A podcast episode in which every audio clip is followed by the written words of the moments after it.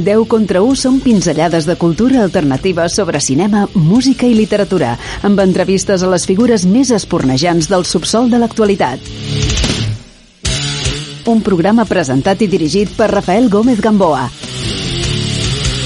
Dilluns i dissabtes a les 10 de la nit.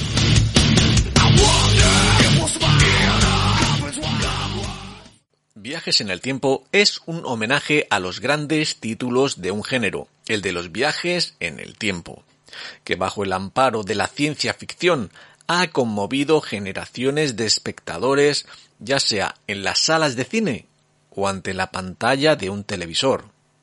Escrito de una manera cautivadora y amena, Doc Pastor recuerda a través de sus páginas que la cultura popular también está hecha con los mejores mimbres del buen entretenimiento. Este es un libro apasionante que nos transporta a tiempos pasados y futuros en un viaje que muchos científicos tacharían de imposible. Un viaje al pasado y al futuro a través de las mejores películas de siempre. Hoy charlamos unos minutos con Doc Pastor autor del libro Viajes en el Tiempo.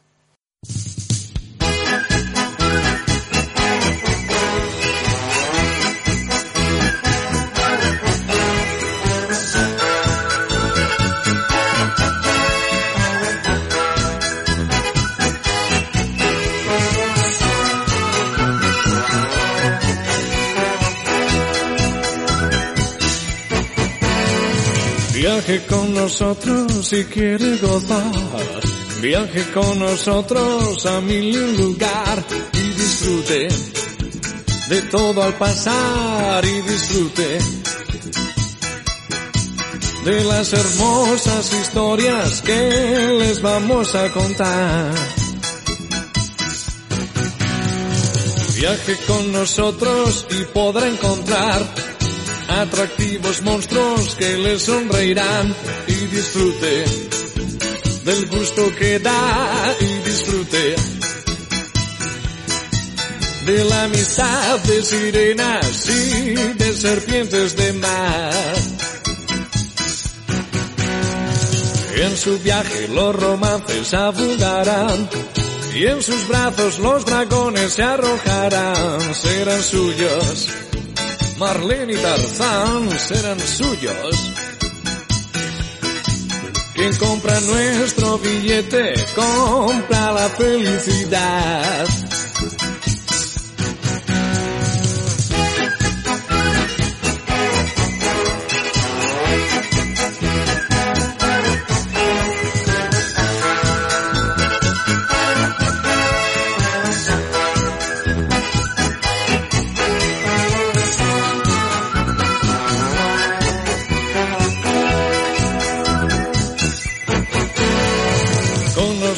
Viaja el sueño y la novedad, la alegría, la sorpresa y el carnaval, todos juntos, iremos allá todos juntos. Quien compra nuestro billete compra la felicidad. Viaje con nosotros si quiere gozar. Viaje con nosotros a mi lugar disfrute de todo el pasar y disfrute de las hermosas historias que les vamos a contar. Todos juntos. de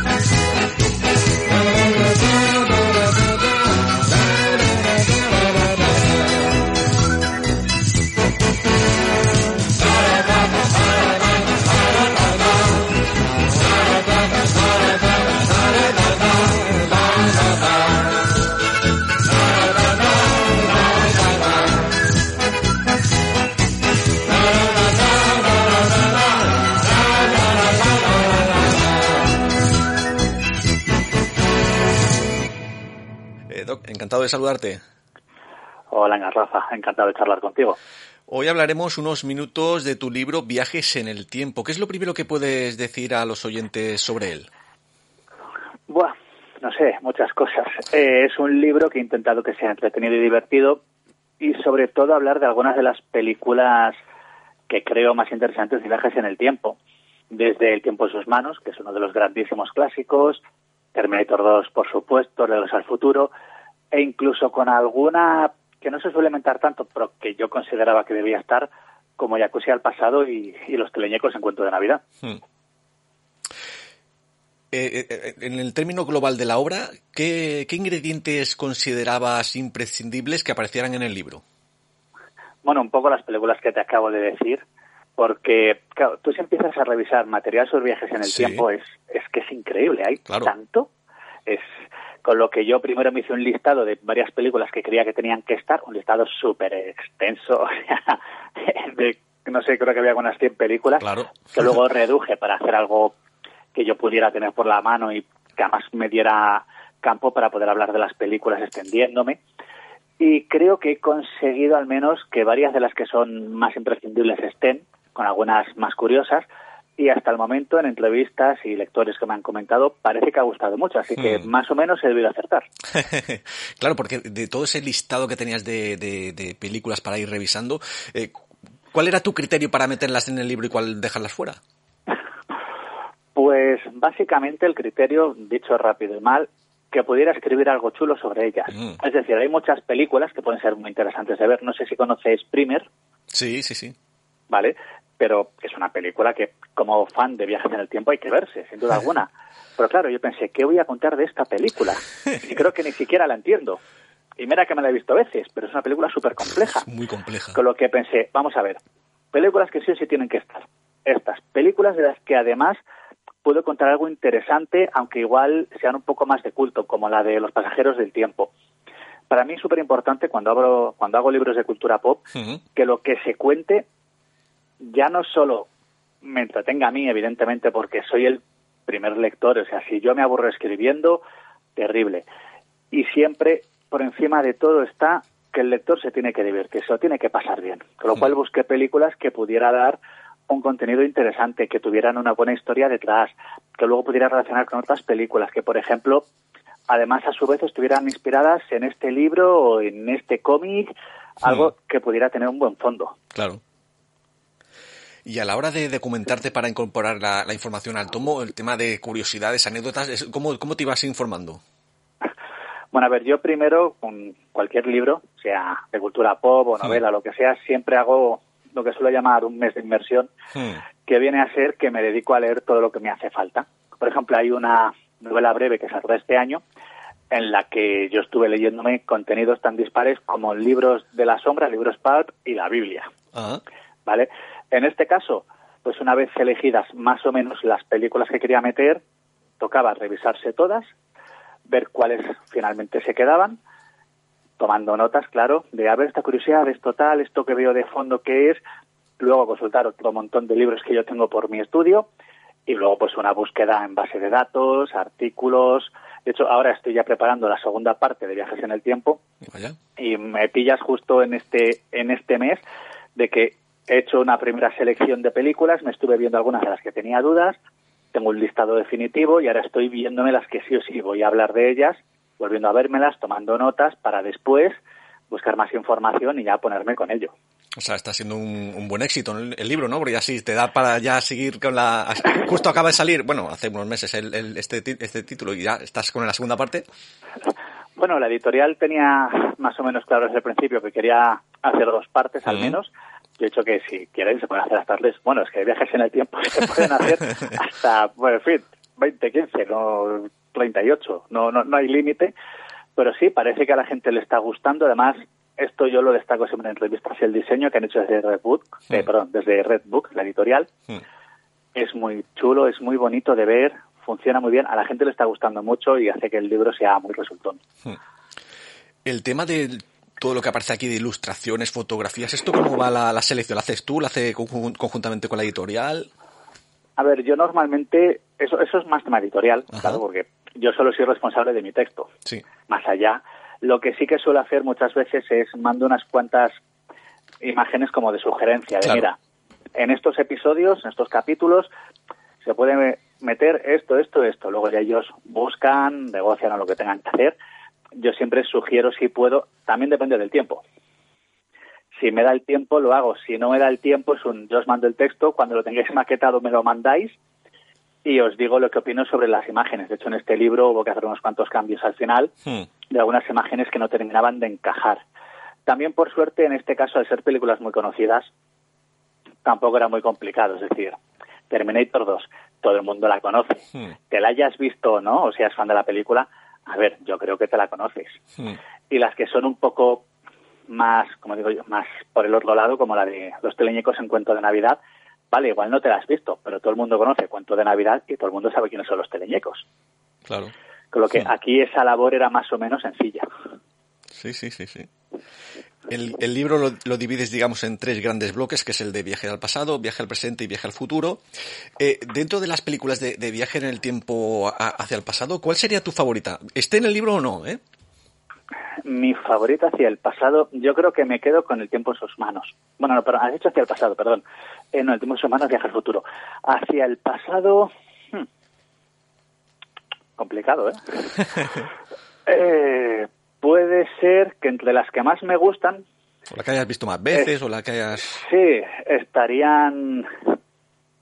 Mm, supongo que Regreso al Futuro, que es muy divertida, aunque la que más me gusta es la 2, que es cuando viajan al futuro.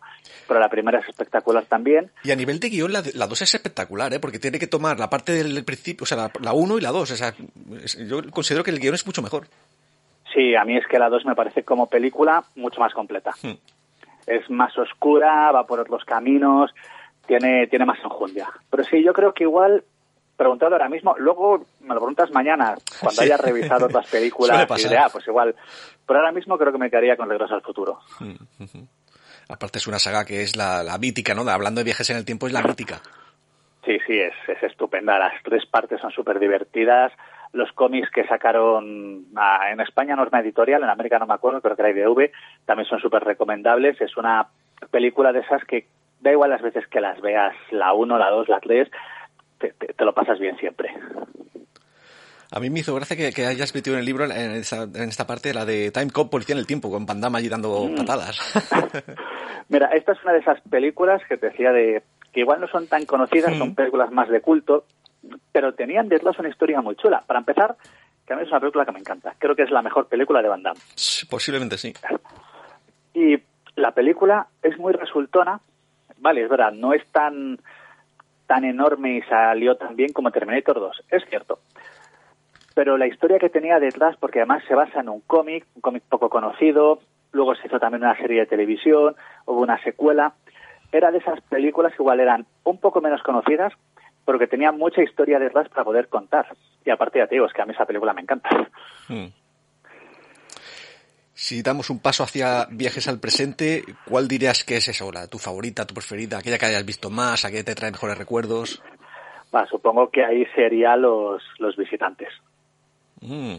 Creo que los visitantes es o los visitantes o Terminator 2, que también me encanta, la verdad. Creo que ambas. Es, es que son son muy distintas, en ambas se viaja el presente, pero son y los visitantes. Reconozco que luego la saga no fue tan bien, porque la segunda es más regulera, la tercera llegó muy tarde, la versión americana, bueno, pero la primera, te ríes a carcajadas. Yo la he visto un montón de veces desde que soy pequeño, a mis padres esa película les encantaba y pues yo estaba ahí en casa, claro, y he seguido viéndola con los años y es que me sigo partiendo. es, con Jean Reno y Clavier tan pasados de rosca, o sea, la primera escena, que es hoy en día, se, o sea, es políticamente incorrecto, no sé por qué hacer. Cuando llegan y se encuentran al, pobre chofer este y va a Cristian Clavier, Sire, Sire, un sarraceno, un sarraceno. y, y lo siguiente es Jean Renault lanzándole la maza al coche y dices, es que ya empezamos a tope, no sé, a mí es una película que me parece súper divertida y es verdad eso, que luego la saga no terminó de tener ese nivel, hmm. pero bueno, igualmente te ríes con ellas, pero es que la primera es espectacular. La primera sí que es verdad que, tiene un humor así que, te, engancha. Yo la vi, de, eso de, que la ves de un poco de rebote diciendo, desconfiando un poco y luego te enganchas y dices, hostia, cómo, me, cómo me he divertido. Tiene mucha mala uva, la verdad. Y si damos otro pasito más y nos vamos ya al futuro, ¿cuál sería esta, esta película representativa para ti? Pues al futuro hay un montón, pero yo creo que me quedaría, aunque es un poco dispar, porque viajan al pasado, presente y futuro, pero creo que sería con la de los teleñecos en cuanto de Navidad. Quizá no tanto por el hecho de viaje en el tiempo, que lo tiene, o sea, tú te lees cuento de Navidad, yo me lo releo todas las Navidades, es de mis relatos favoritos de Dickens, lo, adoro. Y tú cuando lo lees, no hay duda alguna de que Scrooge viaja al pasado, viaja al presente y viaja al futuro. No es una ensoñación, no, no, no es nada de eso. Lo cogen los espíritus y se lo llevan. O sea, viaja en el tiempo. No se suele hablar de ello, de, este relato, como un relato de viajes en el tiempo, porque queda eclipsado pues con todo el proceso de Scrooge y toda la Navidad. Pero es que viaja en el tiempo. Y Los Teleñecos en Cuento de Navidad me parece la mejor adaptación de todas las que he visto y me he visto cada vez que veo que hay una me la veo hmm. y creo que es la mejor adaptación que hay, la que más entiende la esencia de lo que quería contar Dickens, la que mejor lo lleva y además Michael Caine como Scrooge es que se come la película, hmm. es el, mejor Scrooge que podía pedir el mundo, es que es perfecto. ¿Y ese fanatismo que te viene hacia cuento de Navidad, eh, se sabe de dónde viene? No, la verdad que no, me lo leí por primera vez hace, no sé, un montonazo de años, la verdad que no lo sé.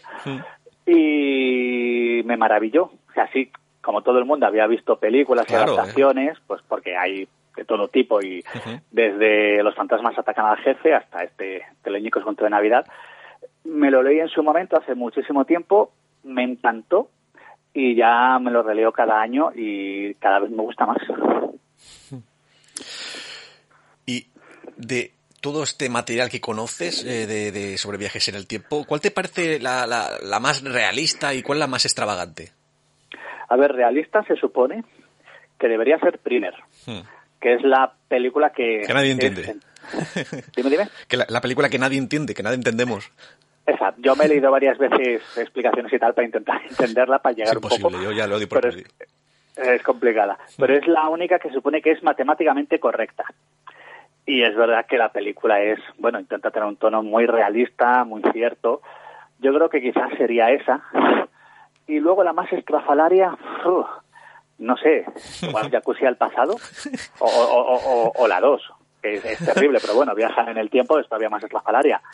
Pero igual Jacuzzi al pasado, porque, es, mira, es una de las que hablo en el libro, tiene esa mezcla de, de buddy movie, de película de colegas, mm con el viaje en el tiempo, además tiene un montón de referencias y guiños, de hecho sale, ay, no me acuerdo cómo se llama el actor, pero bueno, el actor que hacía de par de, Michael J. Fox en Regreso al Futuro, mm, no caigo aparece en la película haciendo de botones, tiene un montón de referencias y guiños, además es una película muy divertida y es que el concepto de viajamos a Rusia en el tiempo en un jacuzzi, cuando estamos los cuatro metidos en el emborrachándonos y es que además el, el técnico de reparaciones, y te dejan bien claro que es el culpable de que el jacuzzi viaje en el tiempo, es Chevy Chase. O sea, es que es una mezcla que dices, es de esas películas que o salían muy bien o salían catastróficamente mal. Salió muy bien. La mezcla funciona genial, te ríes un montón. Luego la segunda, bueno, John Cusack no quiso ni estar, excepto en una escena final que ni siquiera llegó a cines. ¿Mm? Y bueno, la ves, es un viaje en el tiempo y es, bueno, una segunda parte que si no se hubiera hecho tampoco hubiera pasado nada. Hmm. ¿Y, tú recuerdas cuál fue la, primera obra de viajes en el tiempo que cayó en tus manos? ¿Fue Cuento de Navidad o fue otra? No, imposible, no me puedo acordar porque yo tuve una suerte, que es que en casa de mis padres se leía y se veía mucho. Hmm.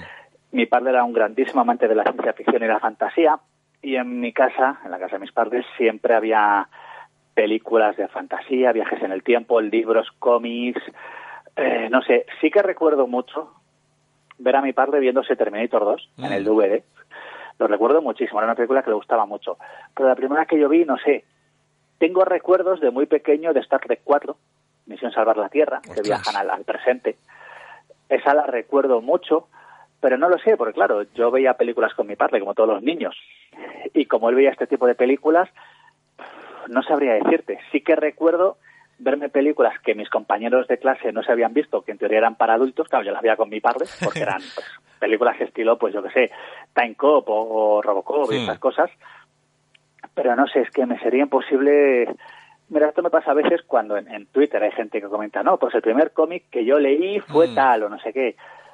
Yo no puedo acordarme porque yo no recuerdo no leer cómics o no leer libros, recuerdo que yo ya de pequeño me leía Wells y Verne. Y a mí me parecía lo normal, porque claro, en mi casa había un montón de libros, todo el mundo leía mucho, pues yo apenas tengo recuerdos de leer libros de estos más infantiles. Bueno, sí, Roald Dahl y eso sí, aunque no sé, no sé si yo diría que Roald Dahl es exactamente infantil con la maloba que tiene, pero yo ya me leía esas cosas porque, bueno, son las que había en casa. Claro, venía como integrado. Recuerdo leer. ¿Qué? Perdona, perdona. No, que venía como integrado en ti, ¿no? Ya todo este material. Sí, claro. Yo recuerdo leerme La máquina del tiempo cuando era crío y verme películas de estas desde pequeño y gustarme muchísimo desde pequeño, eso sí, las películas de viajes en el tiempo. Siempre ha habido un algo no, no sé el por qué, pero me gustan mucho. Quizá por esa posibilidad de un salto a lo desconocido, de, bueno, volver atrás a una época en la que no pudimos vivir o incluso viajar a un futuro, a una época en la que no podemos estar. Y aparte es que cuando estas películas se hacen bien, encajen después o no, porque hay veces que una propia película rompe sus reglas, pero ya está. Pero si se hacen bien, potencialmente puedes contar lo que sea. Mira, la primera película que meto en el libro, Una cuestión de tiempo, sí. es de Richard Curtis, uno de mis guionistas favoritos, y solo tiene tres películas como director y son como guionista y director y es una maravilla. Y esta va de viajes en el tiempo. Sí, pero realmente la película va de la relación del protagonista con su padre. También con la pareja que tiene la novia, pero para mí es más relevante la que tiene él con el padre. Terminator 2, sí, es una película de acción, aventuras, de viajes en el tiempo, pero lo que importa realmente es el proceso que tienen John Connor con el T-800 además de la evolución que ha tenido Sarah Connor, que es un personaje brutal. Igual tienes que puedes hacer lo que quieras, te, da igual. Puedes tener comedias disparatadas como Jacuzzi al pasado o Los visitantes, puedes tener películas con más carga de profundidad, de más sentimientos, como una cuestión de tiempo, es que es eso, es, puedes hacer lo que quieras con un viaje en el tiempo.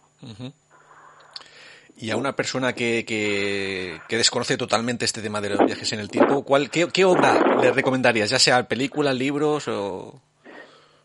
me cuesta creer que haya alguien que no sepa lo que es un viaje en el tiempo no, pero que, no esté, ¿eh? que no esté muy metida en el tema, que diga, bueno, yo no... Ya, ya. Ah, bueno, supongo que iría por los clásicos que entran mejor, como Regreso al Futuro, que es una película que te entra muy, muy bien, la veas cuando la veas. Sí, sí. Y si no, igual películas más recientes como Proyecto Adam, no sé si la has visto. No, esta no me suena. Vale, pues mira, es una película eh, de hace no mucho, en Netflix, con Ryan Reynolds, que viaja por el tiempo, sale también Mark Ruffalo. Es una peliculita muy entretenida, no pretende más que, pues, que divertir, que entretener, película de aventuras, con un cierto toque de los 80, eh, y es una película que te entra muy bien. Entra sola, funciona, te diviertes. Lo que te decía, hay tanto y tan dispares que es que no creo que costase. Yo sé que apostaría por una película que fuese de este formato. Más desenfadada, más divertida. De primeras, no creo que pusiera algo como Los pasajeros del tiempo, con Wells viajando al futuro para impedir que aquel destripador siga matando gente. Igual eso es jugársela mucho. Pero luego tienes un montón de productos, por ejemplo, el Ministerio del Tiempo. Mm. En el libro, aunque me centro más en cine, también mento al Ministerio del Tiempo.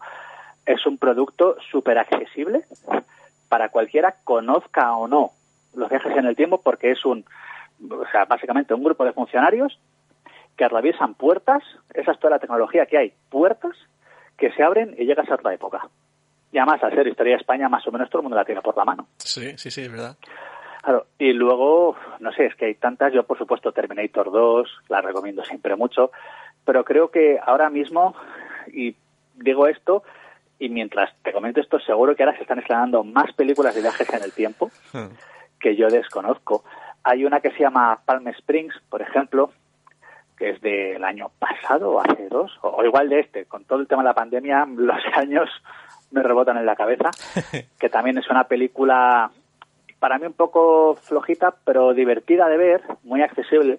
Bueno, y por supuesto, aunque no es técnicamente un viaje en el tiempo, pero es una de las películas que en principio voy a hablar en la segunda parte, tenemos Arrapado en el tiempo. Mm. Que es una película muy divertida, muy pasada de rosca, con un Bill Murray fantástico, con ese bucle temporal que se repite hasta el infinito, con lo de la la, sopa hasta que sacan para que vea su sombra y, si va a haber más o menos invierno, yo creo que también sería una apuesta. Pero es eso, hay tantas que son, a ver, ¿qué edad tienes? ¿Qué te gusta más? Vamos a meternos en el catálogo de, Disney Plus, vamos a ver qué Blu-rays tienes, qué nos dice Netflix y vamos a buscar una adecuada. No, no creo que costase mucho elegir una mm. cualquier para cualquier persona estoy seguro que puede haber una película para iniciarse en este tema. Cierto. De hecho, en la de Atrapado en el Tiempo, yo creo que lo peor, es el título que le pusieron aquí en España, porque ya, ya funcionaba con el Día de la Marmota.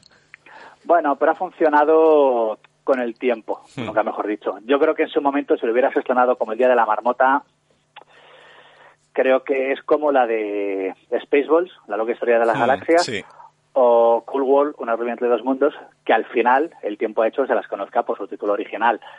Pero en el momento yo creo que si lo hubieras estrenado como el Día de la Marmota, igual no habría funcionado tan bien. Ahora sí, ahora ya se conoce, se sabe, pero ahora sabemos lo que es el Día de la Marmota gracias a esa película.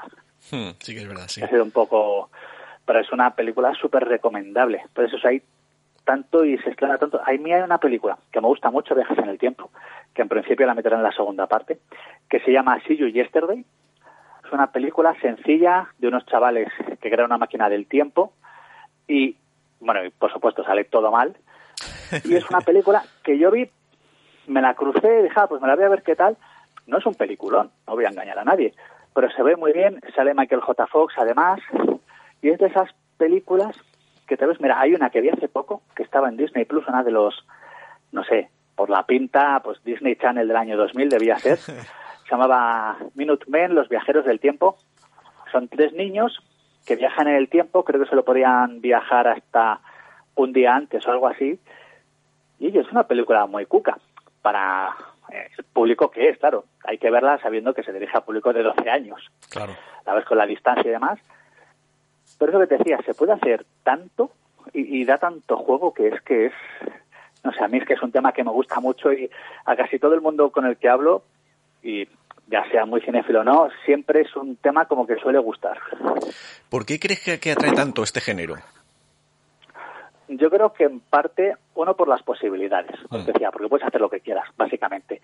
Y dos, por ese hecho de todos leemos ficción o escribimos ficción para viajar a otros mundos, mm.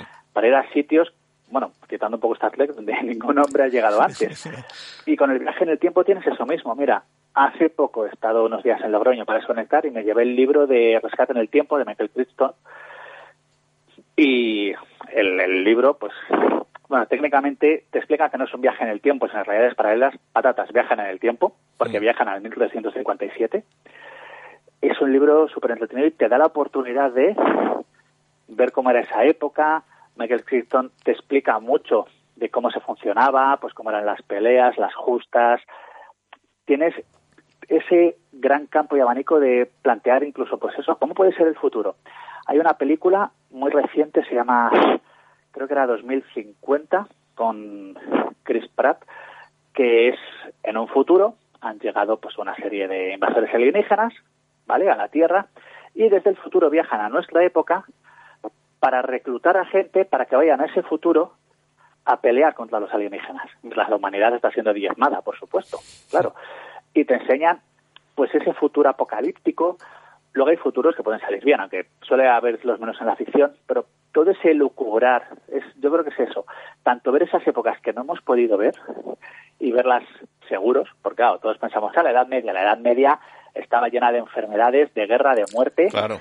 Yo, yo prefiero verla desde mi pantalla de ordenador, porque allí a saber cómo, si vuelvo y me quieren cortar una pierna.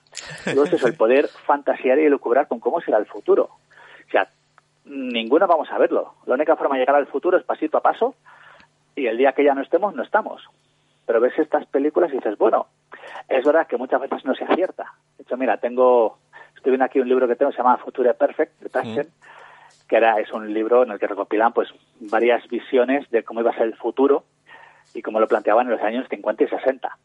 Pues con coches espaciales, cohetes lunares, em, casas cubiertas de cristal que viven en Marte. Nada de eso ha pasado pero bueno, podría haber sido. No sé, a mí me parece que es una de las partes más bonitas e interesantes de los viajes en el tiempo. Cierto.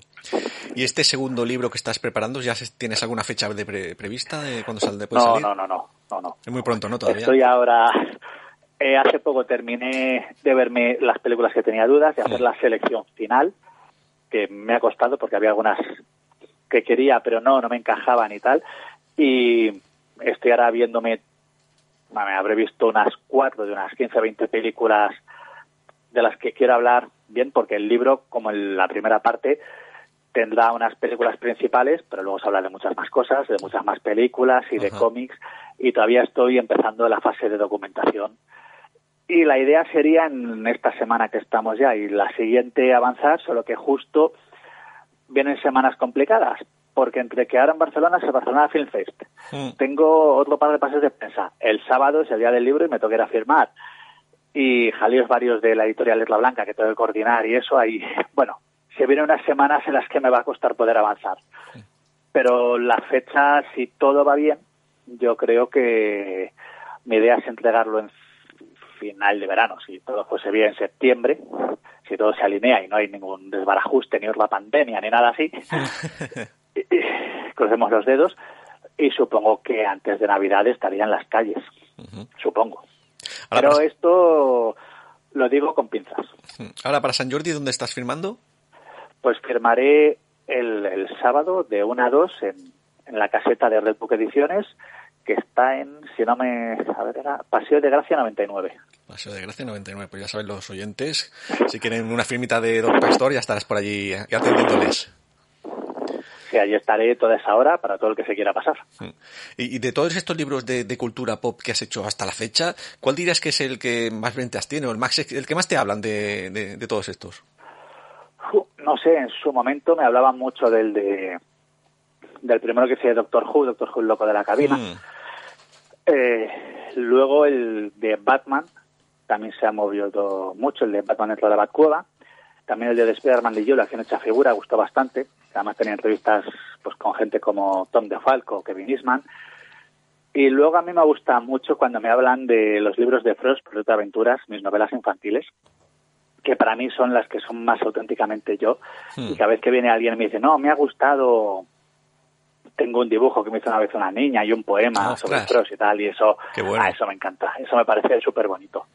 Hecho, una de las cosas mejores que tiene escribir libros, al menos para mí, es el darte cuenta de que, en cierto modo, llevas alegría y sonrisas a la vida de la gente. Es algo muy bonito.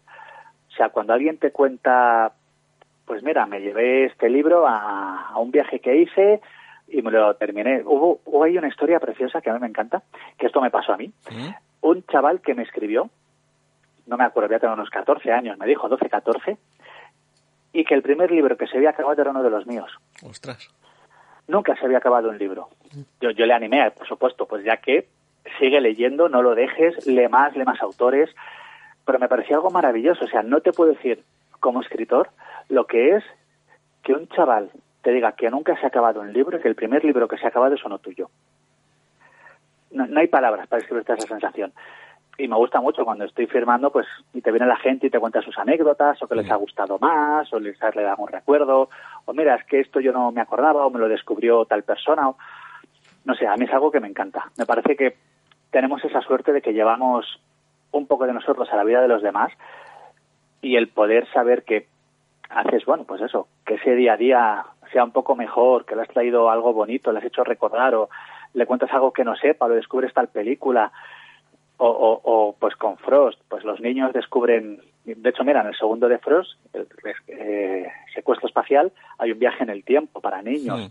No sé, tener la oportunidad de hacer todo eso y que la gente además te lo cuente después y te vaya a las firmas, me parece algo estupendo. Mira, el año pasado, eh, en Rubí, fue el primer salón del cómic y el manga de Rubí, que lo organizamos desde la Blanca Editorial, junto con el ayuntamiento de allí. Eh, yo estaba en el stand de La Blanca, junto con Tony Cudo, el editor, estábamos pues vendiendo, haciendo nuestras cosas, y vino, vinieron dos chicas de unos 18 o 20 años debían tener, calculo.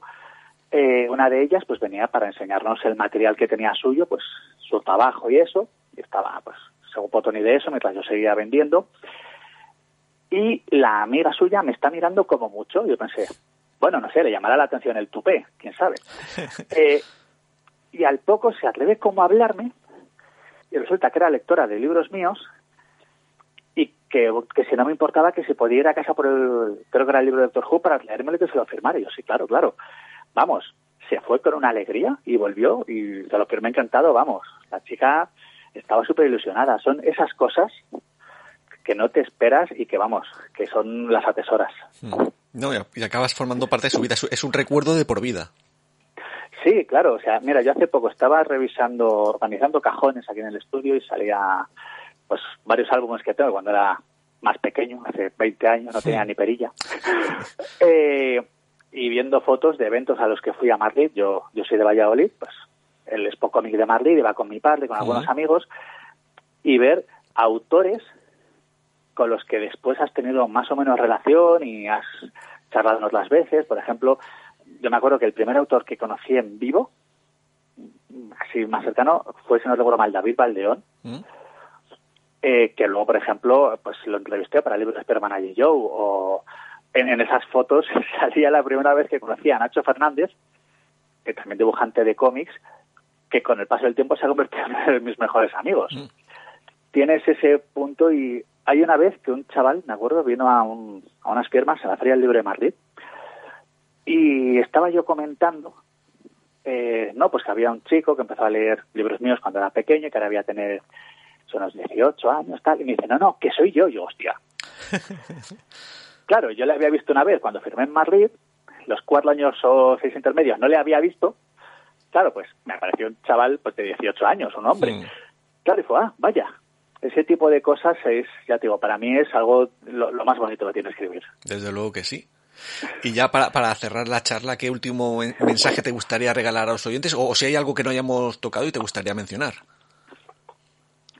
Que lean, que lean mucho. Esto lo recomiendo un montón. Da igual si te lees mis libros infantiles de Frost, si te lees libros de los autores. Sumérgete, busca, descubre y leer. Leer es algo maravilloso. Es una de las cosas más divertidas y bonitas que puede hacer uno en solitario y que lean de todo y que se atrevan a coger libros que no les gusten o incluso que tengan mala fama. Mm, te voy a decir cosas como yo que sé, como el Main Camp, hmm. por ejemplo. Libros que en teoría no hay que leerse, léelos también, porque al menos sabrás por qué no hay que leérselos. Hmm, cierto. ¿Sabes? Es, yo, por ejemplo, tengo por aquí los protocolos de los sabios de Sion, que es una de las mayores mentiras de la historia de la humanidad. Con el, libro es súper antisemita. Hmm. Pero es un. Me lo quise leer en su momento para saber por qué no me lo tenía que leer. Es un. Lee, lee de todo, da igual. Y incluso cosas y obras que no te gusten, intenta acabártelas, porque no sabes si luego ese autor tendrá otra cosa que sí, o qué puedes aprender, o qué hecho histórico te van a descubrir. Para mí es eso, leer. Hay que leer todo más, todo lo que se pueda. Genial, Doc. Pues ha sido un placer charlar contigo este ratito. Si te parece, nos emplazamos para tu siguiente libro de Viajes en el Tiempo 2. Y hasta, entonces, pues muchas gracias, muchos éxitos con todo esto que estás publicando y aquí en Radio San Vicente tienes tu casa. Pues muchas gracias. Venga, un saludo.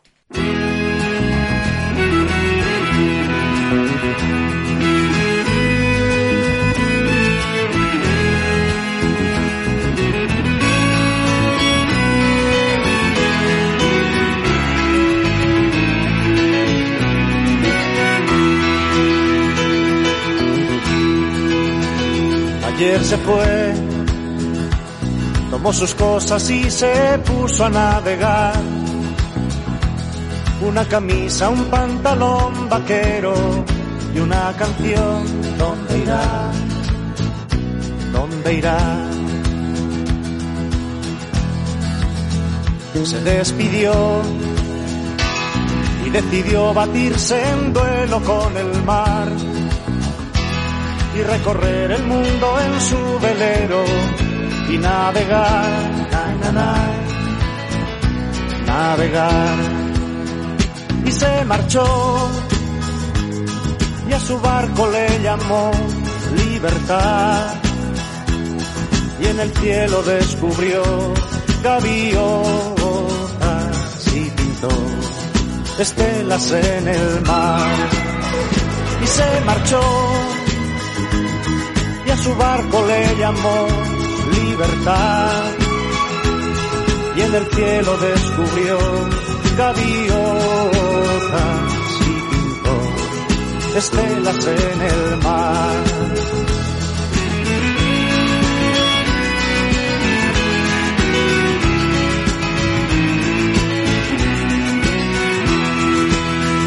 Su corazón una forma diferente de vivir, pero las olas le gritaron vete con los demás, na, na,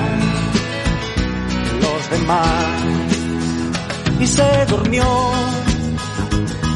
Y la noche le gritó ¿dónde vas?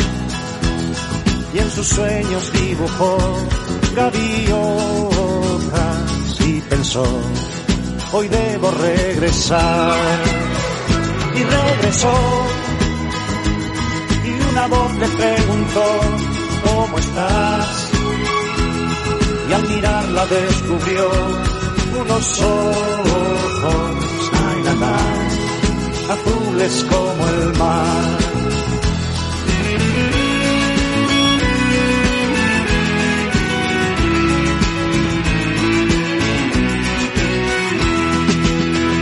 Y regresó, y una voz le preguntó, ¿cómo estás? y al mirarla descubrió unos ojos, azules como el mar. Y se marchó y a su barco le llamó libertad. Y en el cielo descubrió gaviotas estelas en el mar.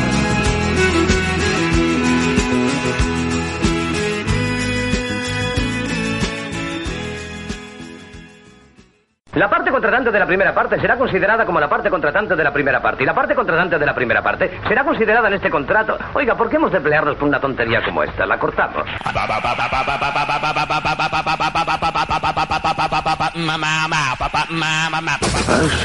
Es de una oferta que no rechazará. El mundo se divide en dos categorías. Los que tienen revólver cargado y los que cavan. Tú cavas. Nunca os habéis cruzado con alguien a quien no deberíais haber puteado. Ese soy yo. ¡Está vivo! ¡Está vivo! ¡Corre, Forrest, corre! ¡Adiós! Se le pone dura con los marines. Houston, tenemos un problema.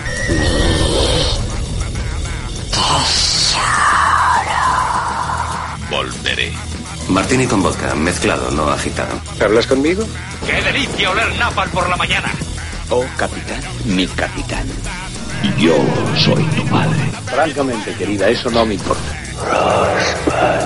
Descubre La Claqueta Metálica, probablemente el libro de cine más divertido del año. Cómpralo a través de internet o solicítalo en tu librería habitual. Porque yo he venido aquí a hablar de mi libro.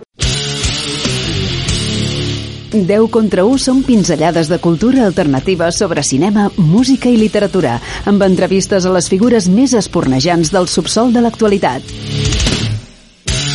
Un programa presentat i dirigit per Rafael Gómez Gamboa. Dilluns i dissabtes a les 10 de la nit.